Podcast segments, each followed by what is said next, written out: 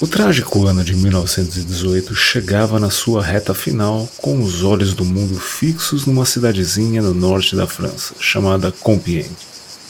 Não era a primeira vez que aquela comuna francesa atraía a atenção exterior. Pouco tempo atrás, no começo do século, seus pacatos habitantes assistiram a Margaret Eves Abbott se tornar a primeira americana campeã olímpica num campeonato de golfe.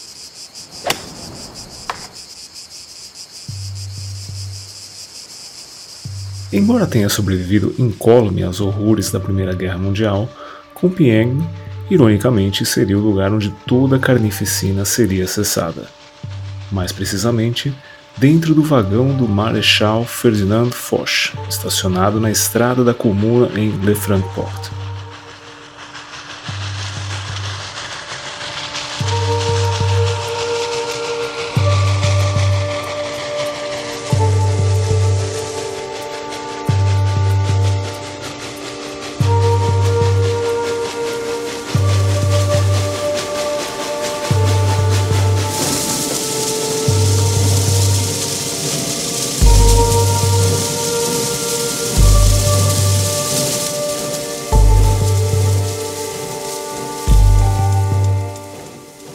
Três dias de deliberações agressivas entre os aliados e a delegação alemã, na 11 hora do 11 dia do 11 mês, Matthias Erzberger cede às condições impostas e assina um instrumento de rendição, pondo fim às hostilidades. O Marechal Foch, bem antes do mata-borrão tirar o excesso da tinta da assinatura de Erzberger, teria dito sombriamente profético: Esta não é a paz. É um armistício de 20 anos. Duas décadas depois, bem, sabemos o que aconteceu.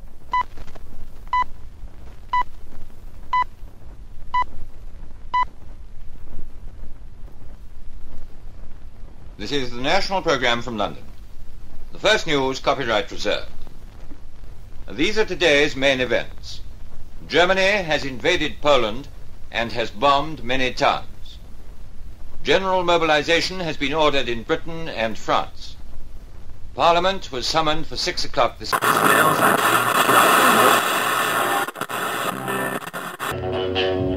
Dr. No, big, from Russia with love, bigger, Goldfinger, even bigger. Now, here comes the biggest bond of all, Thunderball. Look up. Look down. Look out. See Sean Connery in Thunderball. Panavision, Technicolor, a United Artists release.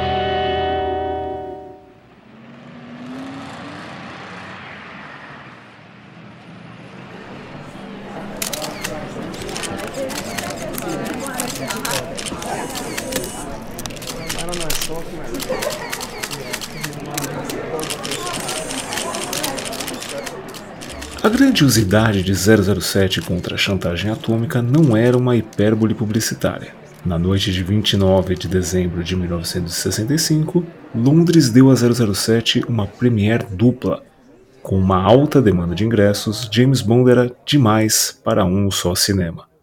E a noite não parava ali.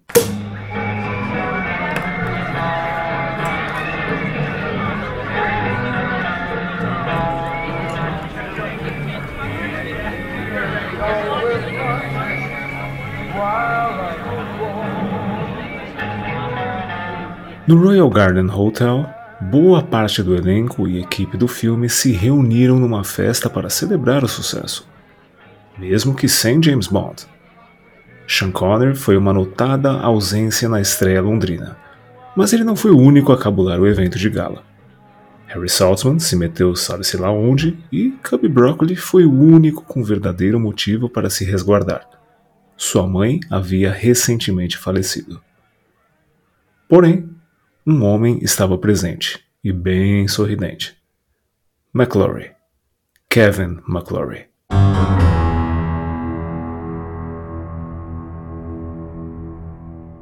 E a sua felicidade não era sem razão. Afinal, seu acordo com a Ion de Saltzman e Broccoli lhe trouxe dinheiro aos montes e pôs seu nome no mapa de Hollywood, podendo fazer o que quisesse sem medo de recusas ou falsas promessas. Pois, quem diria não ao produtor de chantagem atômica? Enquanto bebericava Martins na festa do Royal Garden ao lado de sua esposa Frederica Ann Sigrist, seus lábios estavam congelados num sorriso que lhe fazia os músculos da face tremerem. Mas, no monólogo interno, McClory se congratulava efusivamente. Foram-se os tempos de The Boy and the Bridge, os tempos de indiferença das plateias. O que importava era o presente. McClory tinha lutado uma dura batalha com Ian Fleming nos tribunais ingleses e venceu, usando o roteiro escrito por ele e Jack Whittingham como sua maior arma num processo de plágio.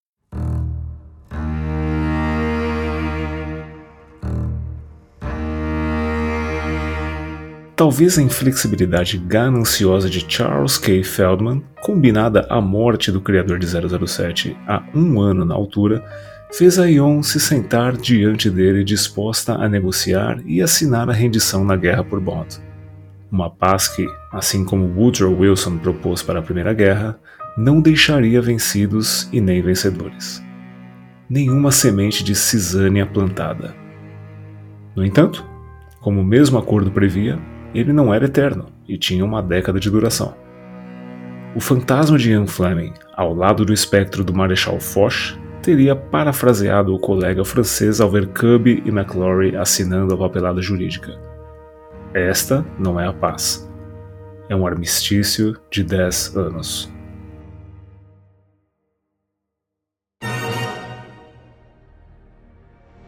Bond. Bond. Bond. Bond. Bond. Bond. Bond. Bond. James Bond. Ah, James. Good evening, Mr. Bond. I've been expecting you.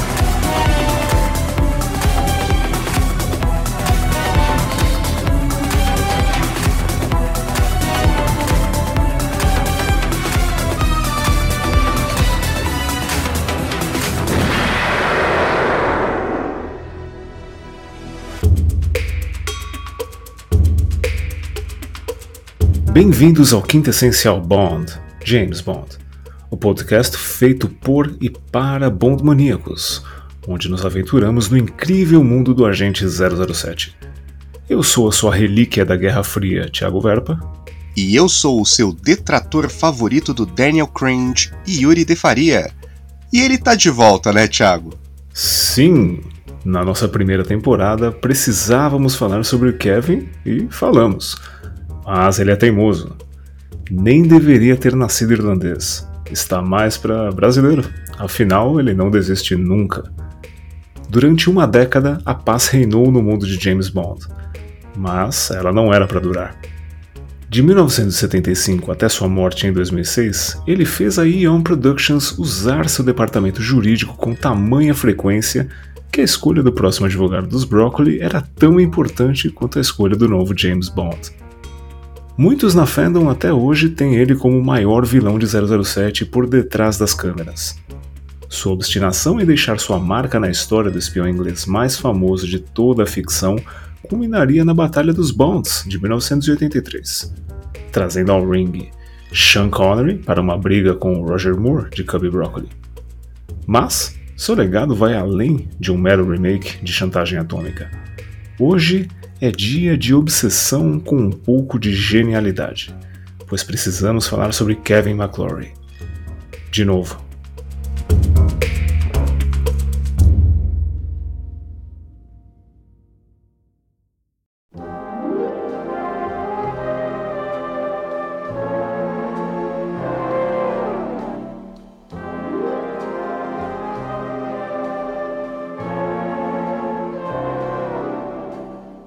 A história do Kevin McClory, assim como a história das filmagens de Cassino Royale de 67, daria um filme interessantíssimo. A Netflix está realmente perdendo aí uma oportunidade maravilhosa de dramatizar toda essa controvérsia de chantagem atômica numa, numa minissérie aí com alguns capítulos. Imagina aí, Geoffrey Rush como Ian Fleming, e Andrew Scott, o Max Denby de Spectre como McClory. Seria genial, né, Thiago? Acho que eu vou, até voltaria a assinar Netflix. Não, seria formidável, formidável. O Andrew Scott, ele tem meio que uma cara parecida com a do McClory quando ele era jovem, então, né, seria interessante, né, visto que ele ele fez até o Moriarty, né, no, na uhum. série Sherlock da, da BBC. Sim. Foi vilão de 007 em Spectre. Né? Combinaria ele se tornar o McClory. Sim. e detalhe, o Geoffrey Rush, ele é a cara do Ian Fleming. A cara do Ian Fleming. Aquele é filme O Discurso do Rei, que ele tá uhum. né, todo vestido daquele modo mais, né, inglês tradicional, ele tá o Fleming. Exatamente. seria, seria, seria uma boa, seria uma boa aí pra, pra Netflix. Mas, assim como qualquer história polêmica, tem os seus diz que me diz. Como, por exemplo, tem fontes aí que dizem que o McClory recebeu 20% dos lucros de chantagem atômica lá em 65 outras dizem 50%. No entanto, fato é que até hoje, e me desculpem aí os fãs de Skyfall, aos quais eu não, eu não estou incluído, é. eu te perdoo. o quarto filme da franquia Bond é o mais rentável de todos os tempos. Não tem para ninguém, é o filme mais rentável, ajustado à inflação até hoje. Independente aí da, da porcentagem, se foi 20, se foi 50, não importa. O McClory ele fez uma pequena fortuna com essa breve parceria com a Ion. Foi um bom negócio para ambos os lados, né, Thiago? É, melhor negócio que esse, impossível, né? Ele trouxe. Ok, ele trouxe a, as ideias, né? E, e olha o lucro que ele recebeu em contrapartida. Sem, sem tanto esforço, né? Bom, vamos dizer na época, pelo menos.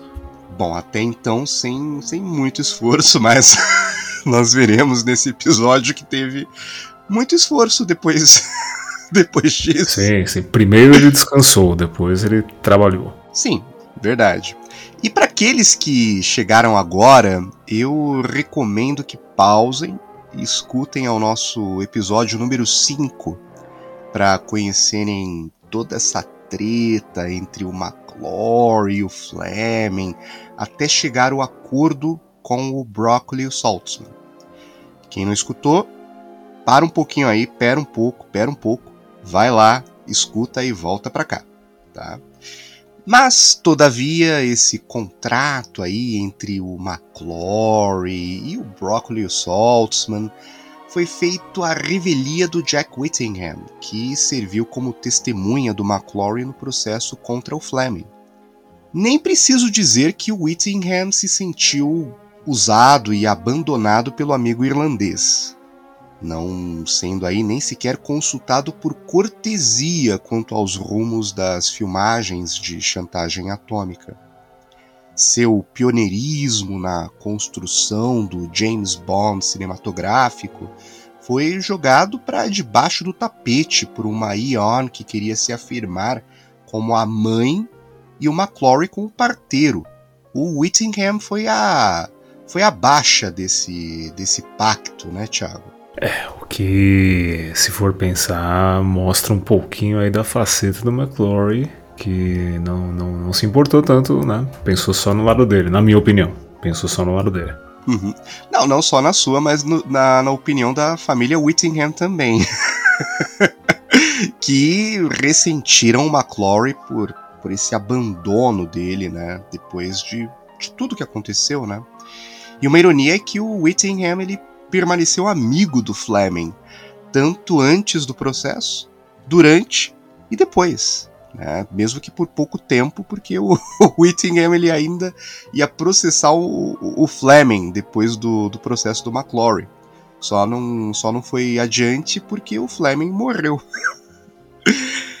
Mas com o Fleming morto e o seu processo aí anulado, o Whittingham ele entrou em dificuldades financeiras, tendo levantado só meras 5 mil libras com todo esse imbróglio. É uma verdadeira ninharia comparada ao que o filme lucrou nos cinemas. E o McClory ele ficou ausente de todo esse drama da vida do, do roteirista que o ajudou em sua vitória nos tribunais. Só que esse triunfo alcançado através de um acordo extrajudicial proposto pelo Ivar Bryce, o amigo do, do Fleming, foi visto como uma espécie de vitória mutilada pelo McClory, que culpou seu advogado, Peter Carter Ruck, por não conseguir ainda mais de toda a ação.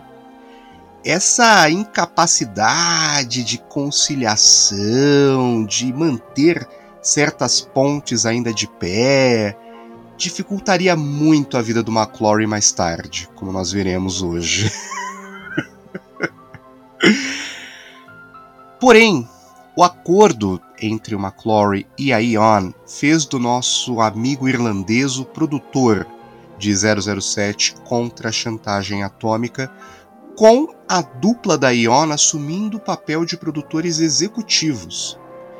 Broccoli Saltzman, assim como Fleming antes, só que um pouquinho mais sutis, trataram de ostracizar o McClory na, na produção, retendo o controle criativo, fazendo aí do recém-chegado um verdadeiro outsider alheio a toda a dinâmica de uma equipe que desde 62 estava bem entrosada.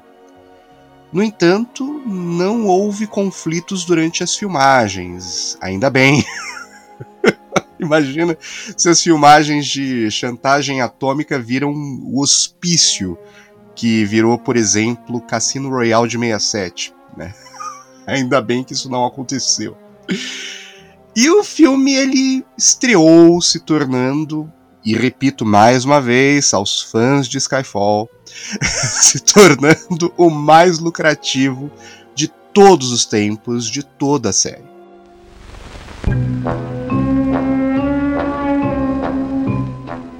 Look up!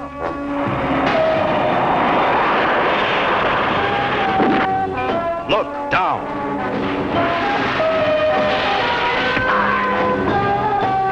Look out!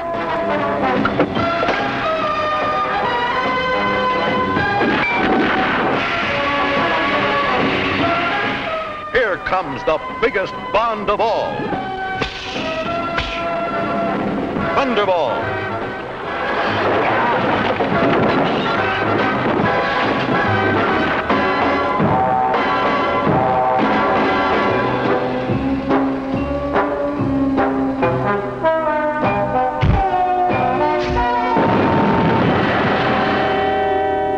Qualquer homem sensato, vendo o mastodôntico sucesso de chantagem atômica e a chegada dos ganhos astronômicos vindos das bilheterias direto para sua conta bancária, daria a questão por resolvida e seguiria em frente, produzindo novos projetos e, quem sabe, até colaborando com esses novos parceiros sem fechar portas. Certo? Errado. Mas é claro que errado. Afinal, se ele tivesse feito isso, não estaríamos falando de novo sobre o Kevin, né, Thiago? Parece um amor não correspondido, né? por outro lado, por outro lado, o acordo entre ele e a Ion tinha uma exigência que ele não deveria exercitar os direitos dele sobre chantagem atômica por exatos 10 anos e o McClory cumpriu essa cláusula religiosamente. Um fato pouco conhecido, porém, é que durante essa década de trégua, o McClory e os Broccoli se deram relativamente bem, com McClory sendo um dos presentes na premiere de A Serviço Secreto de Sua Majestade em 69. Imagina McClory ali vendo Lazembe hippie. que que eu, vamos lá, Thiago. Eu vou fazer uma pergunta. Eu sei que eu devo ter feito essa pergunta antes, mas o que, que é pior numa premiere de 007? Lazembe Hip ou Daniel Cringe Austin Powers em Sem Tempo para Morrer? O que, que é pior? Ah, eu não posso defender aquele, aquela roupa do Daniel Craig mesmo. Mas. Não. Eu. Eu. Eu. eu, eu ah, é difícil, hein? É difícil. Eu, ah, eu, é... eu, vou, eu vou ficar com a, com a, com a roupa do, do Daniel Craig como sendo pior. É. Pra sua alegria. É. Não, finalmente, finalmente estamos, estamos aí, né? É... Indo em cima ao mesmo tempo, né, nesse saco de pancadas. You have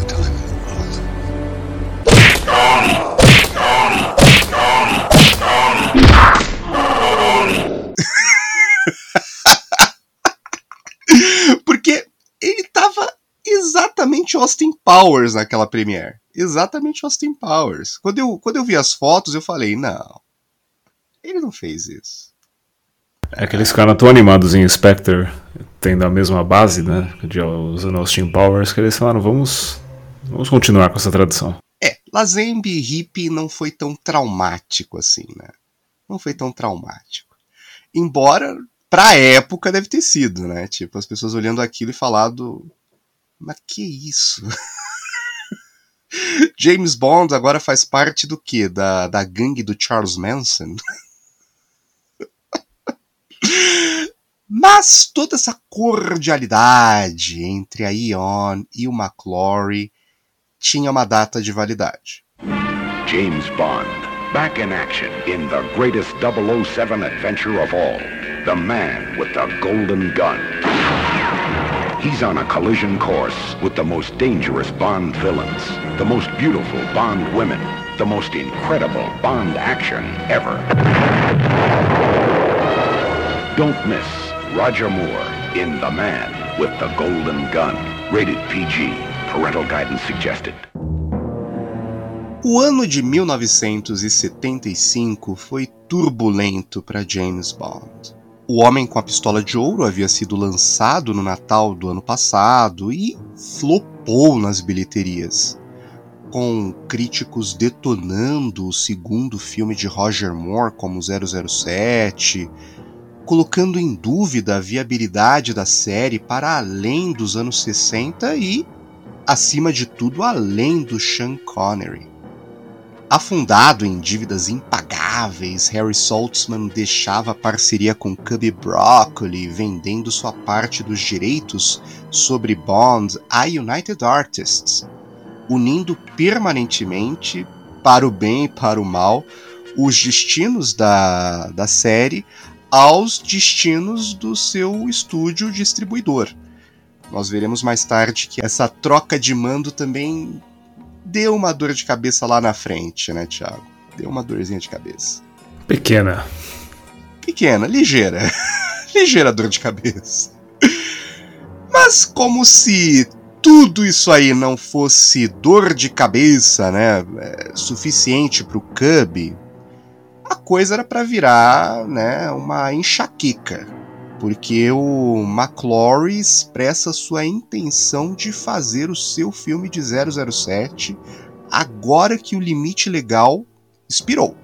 Numa época de, de crises, a atitude do McClory, por mais inofensiva que ela pudesse ser, soou para o Cub mais como uma agressão oportunista do que apenas um mero projeto concorrente. Não surpreendentemente, para os Broccoli, McClory é o Blofeld da vida real.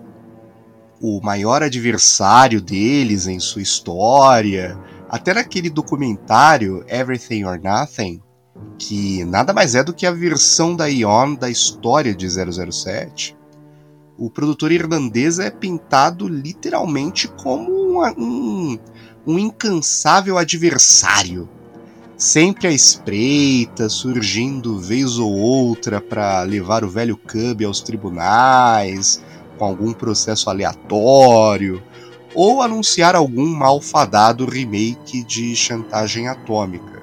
Entretanto, assim como tudo na vida, tem nuances, tem nuances. Would you would you be amused, for example, if the advertising came out and said Sean Connery is James Bond? Uh, well, I think there are two productions in London going on at the moment of Midsummer Night's Dream. I mean, there have been many times Hamlet's been playing at the same time, in the same town. And your interpretation of Bond has been is Hamlet, and his is his is Midsummer Night's Dream. Como o próprio Roger Moore elegantemente respondeu numa, numa entrevista a um programa americano, quando ele foi perguntado se, se ele se incomodava com um filme rival de 007, é possível ter Hamlet sendo encenado em dois teatros diferentes na mesma cidade, com atores diferentes. Logo, por que James Bond só pode ter uma leitura cinematográfica? Eu só consigo imaginar o Cubby assistindo essa entrevista e surtando com essa resposta. Cala a boca, Roger, que isso? Não, mas ele tá certo. Ele tá certo no, no argumento dele. Tem, tem base. Tem base. tem base. Tem, tem base, mas não vamos agredir o seu próprio time, não é mesmo? É. Bom, eu como eu, como eu sou Team McClory, eu vejo esse como um gol contra, mas Só um spoiler, eu não sou Team Eon. Não sou. Só esse pequeno spoiler. Mas o argumento aí da, da Eon é a autorização do Ian Fleming que eles tinham e o McClory não. Porém, voltando aí ao Shakespeare, o maior autor da língua inglesa, né? Obviamente não, não sancionou Orson Welles para adaptar Macbeth lá em 1936. Entretanto, a adaptação é, chamada Voodoo Macbeth é uma das mais famosas e não ofusca a, a original. Talvez seja aí o meu lado libertário que detesta a ideia de propriedade intelectual, mas eu não compro esse argumento da autorização do autor. Assim como o exemplo aí do, do Shakespeare, podemos falar de diversos outros autores cujas obras tiveram interpretações puristas ao gosto aí do, do autor e adaptações que ressignificaram a obra sem tirar o seu brilho, até melhorando alguns aspectos do original. Sem concorrência não há inovação. E, de certa maneira, a, a constante ideia de um filme ou até mesmo uma série rival do McClory fez o Bond seguir buscando sempre se aperfeiçoar nas mãos da Ion o que não é o caso hoje, né, Thiago? É, em, em, apesar de não, não ser Tim McClory, eu imagino como talvez McClory, estando vivo ainda, faria eles se esforçarem um pouco mais. Sem dúvida, sem dúvida. Eles iriam, né, ter de andar um pouquinho mais rápido na, na produção de, de novos filmes. Porque sempre teria aquela ameaça, né, pairando. Um novo filme de 007 rival e ainda mais, né, uma pena que o, que o McClory ele acabou é, partindo sem ver o, o, fenômeno dos streamings. E ele certamente ele iria tirar vantagem disso e teriam muitos streamings dispostos a comprar essa briga e certamente venceriam nessa briga.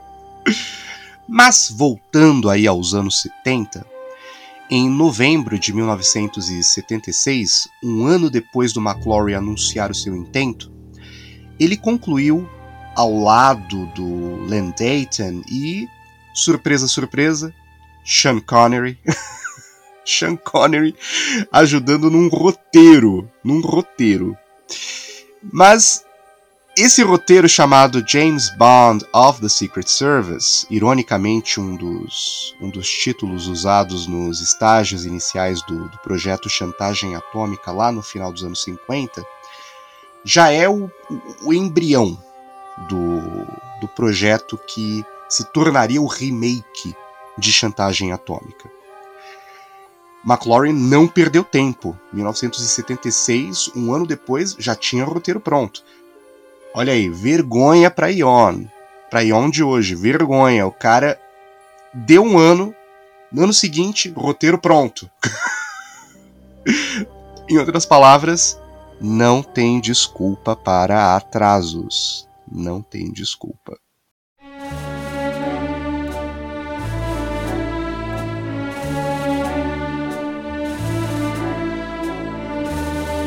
Nesse período, o McClory ele produz um circo beneficente na, na Irlanda com diversos famosos amigos dele como figuras circenses. O projeto chamado Circásia teve as presenças de John Huston, Shirley MacLaine, Eric Clapton, Burgess Meredith, Judy Geeson e o próprio Connery, vestido de palhaço. O ele saiu na frente do Cub.007 vestido assim. E é de se pensar se a sequência aí do circo da, da Octopus não teria sido uma forma da Ion alfinetar essa extravagância filantrópica do seu rival. O que, que você acha aí, Thiago? Eu não tenho dúvida. Não tenho dúvida nenhuma. Assim como jogaram Blofeld pela chaminé, também optaram por essa cutucada leve.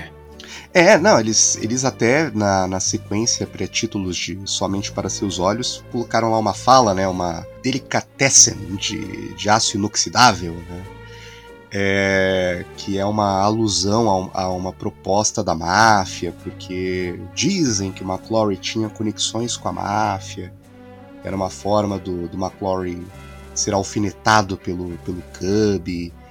Coisa infantil da Ion. A Ion, ela também, né, não, não vou aqui, é como eu falo, eu não sou Team Ion, eu sou Team McClory. Então, para mim, a Ion, ela tem muitos defeitos, muitos. Na minha opinião, os defeitos eles ficaram maiores depois que a Bárbara Abobrinha assumiu, né? Mas, mas, é... No entanto, esse projeto filantrópico do McClory seria o único projeto pós-chantagem atômica que não envolveria Bond. E ele não largaria o osso. Na verdade, ele nunca largará. nunca. Don't forget the spy who loved me coming this summer. A Ion começa a produção de O Espião que Me Amava o primeiro filme solo do Cub já tinha um problemão logo de cara. O filme deveria ser uma história nova, sem usar o material literário original por uma cláusula contratual com Ian Fleming. Só que nesse mesmo período, o McClory e o Connery trabalhavam numa história de 007 tentando melhorar o primeiro roteiro que fizeram com o Len Dayton. Nasce aqui provavelmente uma das histórias mais bizarras de 007. Warhead tinha lançamento planejado para 1977, mesmo ano de Espião o que adiantaria a Batalha dos Bonds para um momento crucial na história do, do, do, nosso personagem após as, as crises do, do começo dos anos 70. Imagina, hein, Thiago, se isso tivesse acontecido, né? Os dois filmes, só que num momento histórico bem diferente. O que, você acha que teria acontecido? Ah, eu, eu acho que o espião teria levado a melhor. Eu acho que talvez a batalha tivesse sido mais forte. Não, como, como falamos, Octopus é um bom filme, mas eu acho que em termos de espetáculo, etc., Espião leva melhor nesse sentido. Mas, né, não nos esqueçamos que o Warhead também não. não fica devendo nesse, nesse aspecto. Na verdade, tem muito excesso. muito excesso. O McClory ele tinha ambições que eram quase inexequíveis com o seu novo projeto Bond. tamanha era a proporção da, da história que, em muitos aspectos, é, mais lembrava uma paródia de 007 do que um filme apto para competir com os cânones. Embora não atinja o absurdo de Foguete da Morte, que viria poucos anos depois, Warhead seria ainda mais absurdo que Só Se Vive Duas Vezes e Espião que Me Amava Juntos. O produtor irlandês não estava entrando nessa competição para perder. O objetivo era dizer ao público: olha, o que a Ion faz, eu também faço, só que mais e melhor. Esse era o, o objetivo do, do McClory aqui com tubarões mecânicos transportando bombas nucleares nos esgotos da cidade de Nova York e a Estátua da Liberdade sendo sequestrada pela Spectre, o roteiro parece não, não ter limite, né? McClory deve ter pensado ali ao lado do Sean Connery. Limite quem tem é município. e, e, e, se o Cubby tivesse visto o roteiro, ele talvez não tivesse ficado tão preocupado, né? Bom, Bom, Esse roteiro, no caso. Esse, é, Mas eu acho que ele deu uma olhada. Eu acho que ele deu uma olhada, né? Mas esses absurdos aí do McClory certamente faria qualquer executivo responsável olhar para o McClory todo sorridente, né? O McClory ali mostrando seus dentes ali, falando, nossa, que maravilha que eu criei. E o, e o, e o executivo perguntaria, se ele faz ideia do quanto tudo aquilo custaria para pôr nas telas. Porque nos anos 70 não existia CGI. Tudo isso aí teria que ser feito né, na raça. E custa grana. Certamente, se fosse feito, Warhead custaria muito mais caro que Espião que Me Amava. Muito mais caro. Naturalmente, o roteiro ele aprimorava a chantagem atômica ao ponto de se tornar uma coisa nova, totalmente nova. E a maior ironia de tudo isso, por isso que eu disse que o Cub ele deve ter dado uma olhada, é que os primeiros esboços de Espião que Me Amava tinham certas similaridades com Warhead. quem plagiou quem? Ou melhor, quem espionou quem, provavelmente nós nunca saberemos. Sei lá, talvez o Sean Connery estava agindo ali como agente duplo nessa história, né? Trabalhando com o McClory, mas passando informações pro Cub é, debaixo dos panos, vai saber, né? Mas, né, o McClory ele ficou sabendo dessa incrível coincidência e já moveu o processo para impedir a produção do filme da Ion. E, resumindo uma ópera judicial, o Cub teve de remover toda e qualquer referência a Spectre e ao Blofeld dos seus roteiros para Espião que Me Amava. Por isso que o Stromberg ele é tipo bem genérico, porque era para ser o Blofeld. E o McClory ele teve a sua produção de Warhead indefinidamente parada por influência judicial da United Artists. Só que isso foi um pequeno atraso.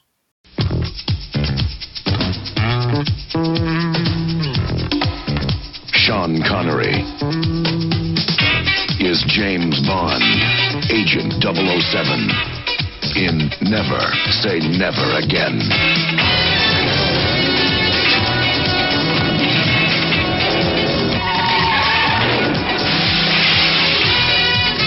My name is Bond. Oh, you're Mr. Bond. I believe I'm having you in half an hour. Oh, splendid. Your room or mine? Everybody is after James Bond. Have you, Mr. Bond?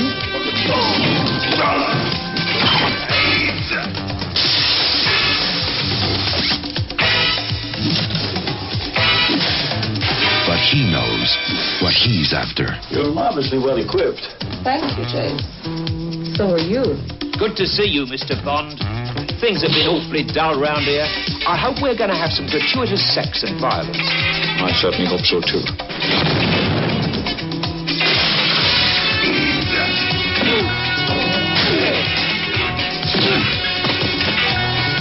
Bond, the game is over. over. But the game has just begun for Agent 007. Sean Connery is James Bond in Never Say Never Again. Rated PG starts Friday, October 7th.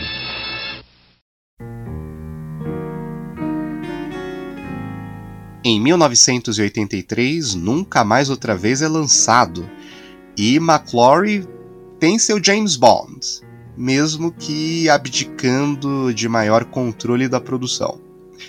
Entretanto, vamos deixar essa discussão para o nosso próximo episódio sobre o filme. Fiquem ligados que nós vamos abordar nunca mais outra vez a fundo. A fundo. A fundo, tão a fundo quanto o cavalo o qual o Sean Connery usa para pular num penhasco. Meu Deus. Não, e, e, e, é incrível, né? O, o efeito que usam para colocar o rosto do Connery, da Kim. Kim Basinger? Kim Basinger? Kim Basinger? Ba Basinger? Ba Basinger? Basinger? Não. Você sabe a quem eu tô me referindo, eu nunca vou saber falar o nome dela. um efeito que não, não, não envelheceu tão bem. Não envelheceu tão bem. Muitas coisas no filme não envelheceram tão bem. Mas enfim, fiquem ligados, fiquem ligados que vamos ter um episódio só para nunca mais outra vez. Só. O McClory, ele viu em seu filme de 007 rival uma janela de oportunidade para lançar a sua própria série Bond. Obviamente, a Ion foi aos tribunais, porém seus argumentos foram recusados pela corte, favorecendo o produtor irlandês, que não perdeu tempo e já anunciou mais um filme de 007 baseado nos elementos de chantagem atômica. O nome do filme? Spectre.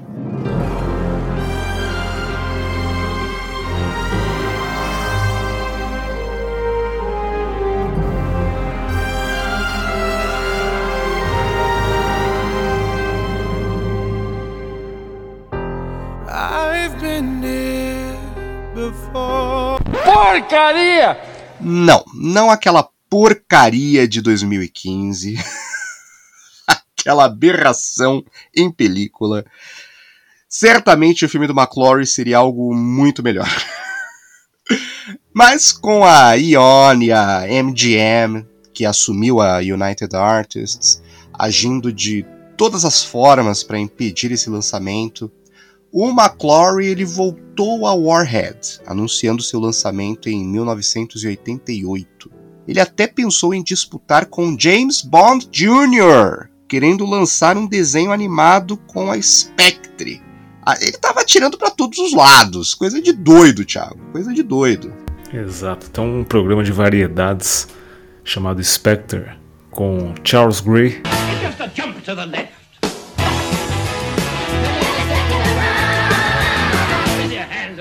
Comandando, ele cogitou. Não, eu adoraria uma série, tipo uma sitcom. Uma sitcom.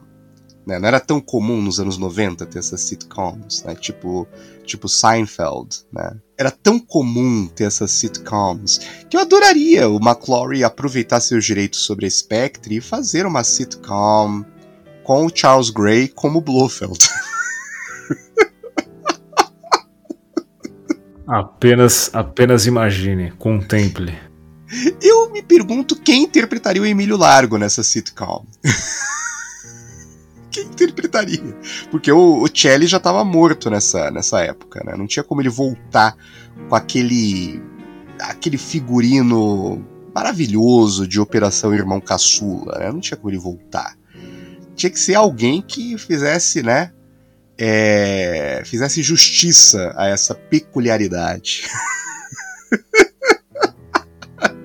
em 1992, o McClory ele anunciou uma minissérie de TV de James Bond com 26 capítulos. Ele chegou a aventar Liam Neeson e Pierce Brosnan como possíveis 007 em seu, em seu radar. O Brosnan, ele até comentou sobre isso numa, numa entrevista, né, que como ele havia sido recusado lá em 87, por ele ter, né, aquele probleminha com Remington Steele, ele não via problema de, né, ajudar o McClory aí, fazer a Ion, né, dar um apavoro lá na Ion. Olha aí, Pierce Brosnan pensando mais em James Bond do que na Ion. Por isso que eu gosto dele. É... Mas parece que as tentativas do McClory de fazer mais alguma coisa com os seus direitos do Bond estavam enfeitiçadas pelo Barão Samedi de Vive e Deixe Morrer.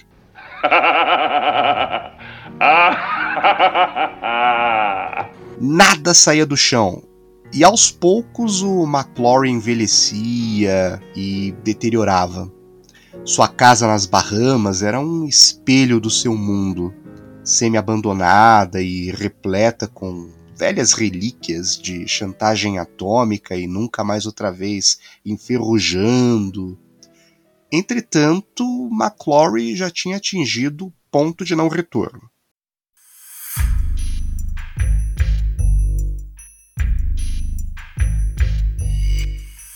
Os anos 90 seriam agitados para o departamento jurídico da Ion com o velho irlandês teimoso anunciando Warhead 2000 em 1996 e atraindo o interesse da Sony. Prometendo trazer Timothy Dalton de volta para o papel de James Bond, o McClory ele adorava as escolhas da Iona. Nunca mais outra vez ele queria originalmente o George Lazenby, aí depois é, conseguiu Connery, agora propunha Timothy Dalton. ele sempre ia nas escolhas da Ion. É pior se ele tivesse oferecido pro Roger Moore, né? Falando, ó, você perdeu a sua, a sua vaga oficial, mas o senhor tem emprego garantido aqui conosco. Não, McClory era um homem sensato, isso eu posso dizer, um homem sensato. e ele só escolheu os melhores Bonds, né? Sean Connery, Timothy Dalton, enfim, Pierce Brosnan, só escolheu os melhores Bonds. Nada contra o Roger Moore. Mas é... Mas com essa promessa aí de trazer o Dalton de volta, a Sony anunciou o filme em 1997 com um lançamento previsto para 99, gerando mais uma batalha dos Bonds. De novo. Oh shit. Here we go again. A Sony estava disposta a se aliar ao McClory, comprando a sua briga com a Eon. A MGM, que na época tinha só James Bond como uma franquia rentável, não iria deixar barato e foi direto aos tribunais. Este parece ser o habitat natural do, do McClory, os tribunais. Processando a Sony por violação de marca registrada. Por sua vez, a Sony processou a MGM, alegando que a existência do Bond cinematográfico se deve aos roteiros de chantagem atômica e que McClory era o co-criador de 007 e, portanto, tão dono do Bond como os Broccoli. Ainda era citado que ele tinha direito a 3 bilhões de dólares, uma parte dos lucros de todos os filmes da série lançados até aquele momento. Caralho, o maluco é brabo. Porra! Deixem essa informação ser assimilada. Exagerou um pouquinho, né? Um pouquinho, você tá sendo generoso. Exagerou um tantão. E olha que eu que eu sou Tim McClory e eu ainda acho isso, né, ligeiramente absurdo. Mas, vendo que não estava lidando só com um mero velhinho delirante, e sim com uma grande empresa que tinha chances palpáveis de vencer, a MGM adquire os direitos de distribuição de tudo relacionado a James Bond. Inclusive, nunca mais outra vez. que tapa na cara, hein? É. É verdade.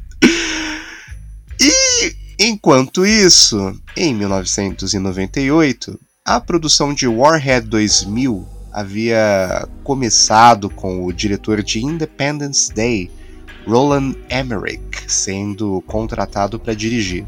Embora indecisos enquanto a quem interpretaria 007. Sean Connery era cotado para interpretar ninguém mais, ninguém menos que Ernst Stavro Blofeld. Embora a ideia possa soar curiosa, se nós assistimos os Vingadores, não, não os Vingadores da Marvel, os Vingadores, né, a, a adaptação da série de TV clássica, né, é, sabemos que o Connery não funcionaria nesse papel. Imagina uma reunião da Spectre com todo mundo vestido de, de ursinho de pelúcia, igual naquele filme. Nesse filme a gente tem apenas que esquecer. Eu nunca. Olha, eu, eu.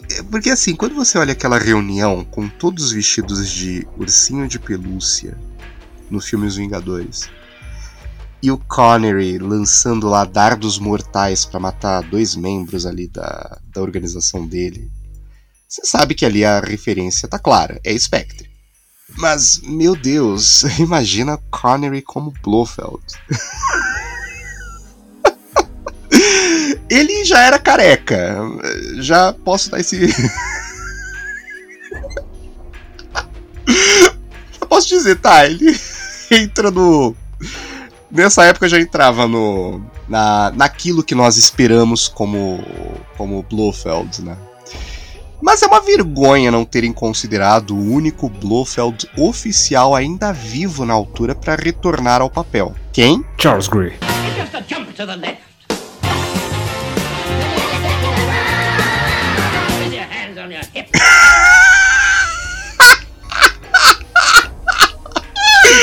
Seria o Never Say Never Again do Charles Gray. Por que, que não pensaram nele? Tinham que ter pensado. Tinham que ter pensado.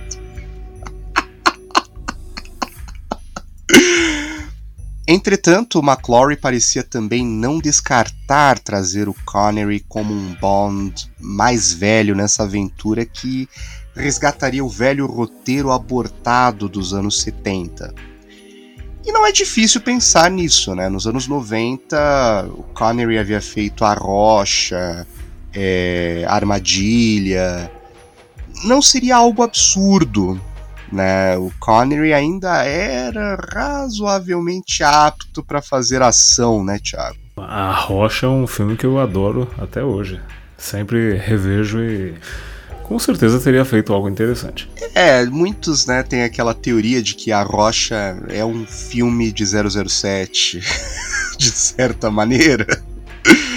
É aquilo, né, os filmes de 007 ocultos. A Rocha e Operação Irmão Caçula. São filmes ocultos de 007. Só que um é melhor do que o outro. E é óbvio que Operação Irmão Caçula é o melhor dos dois. É... Se o senhor está delirando, o senhor está imerso em McClory, Charles Gray, aí está delirando.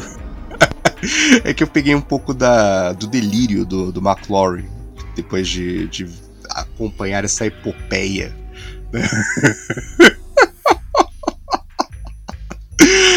Ai, ai, ai, mas detalhe, a Rocha é muito melhor do que qualquer filme do Daniel Craig. Isso eu posso dizer. Melhor que qualquer filme do Daniel Craig. O senhor continua delirando. E é isso. mas, mas, de volta aí ao juridiquês da coisa, a MGM alegou que os direitos do McClory já haviam expirado após 28 anos e revertido para eles, de acordo aí com uma lei americana de copyright e a corte decidiu em favor da, da MGM. A Sony então decide não ir adiante com a ação e aproveita o ensejo para vender à MGM seus direitos sobre Cassino Royale. o filme de 67 e o livro do, do Fleming. Kevin McClory, no entanto, ainda não se dava por vencido.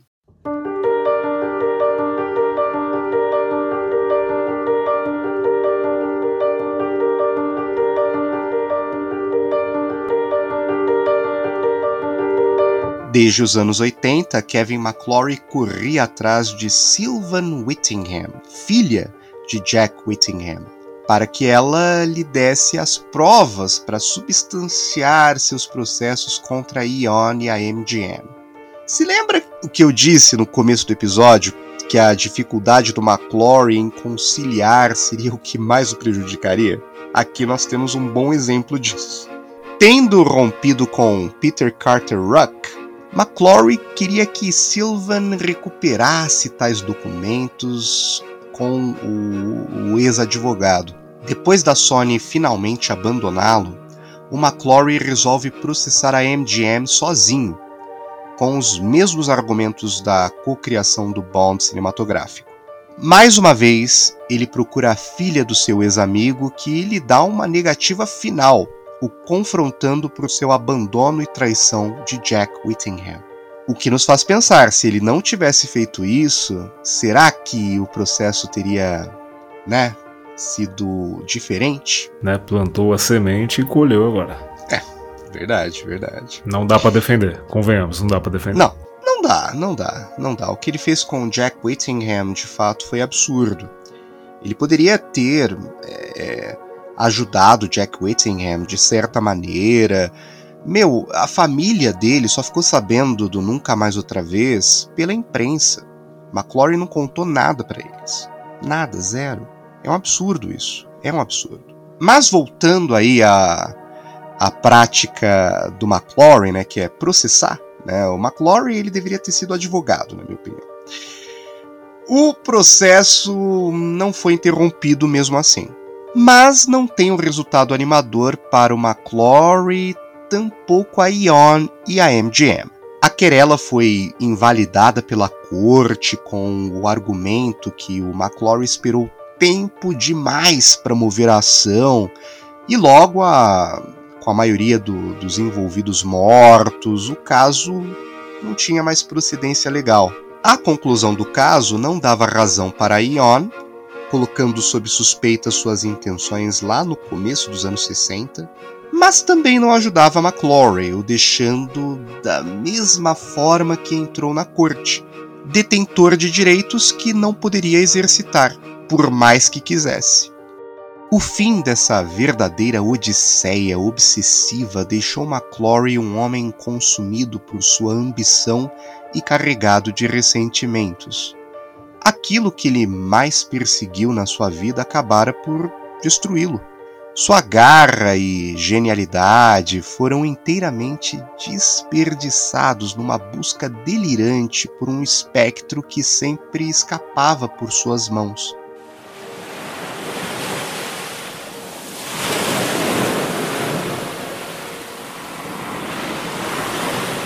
Há muito do Capitão Ahab em McClory. Sua baleia branca foi 007 o resultado ambíguo da batalha final na corte espelha o final de Moby Dick, com Ahab finalmente acertando a infame baleia para então ser puxado pela própria linha do seu arpão, se afogando. Em 20 de novembro de 2006, quatro dias após a estreia de Cassino Royale, Kevin McClory faleceria de causas naturais aos 80 anos. Sete anos depois, em 2013, seus familiares decidem transferir os direitos de chantagem atômica para Ion. A controvérsia, após pouco mais da metade de um século, chegava a seu fim.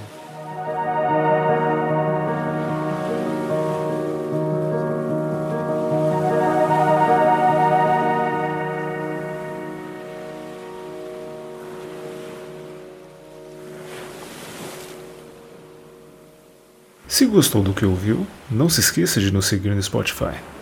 Clique também no sininho para ser notificado de novos episódios e nos qualifique com as estrelinhas. Isso ajuda o podcast enormemente. Eu fui Thiago Verpa. E eu fui Yuri de Faria. Quintessencial Bond retornará.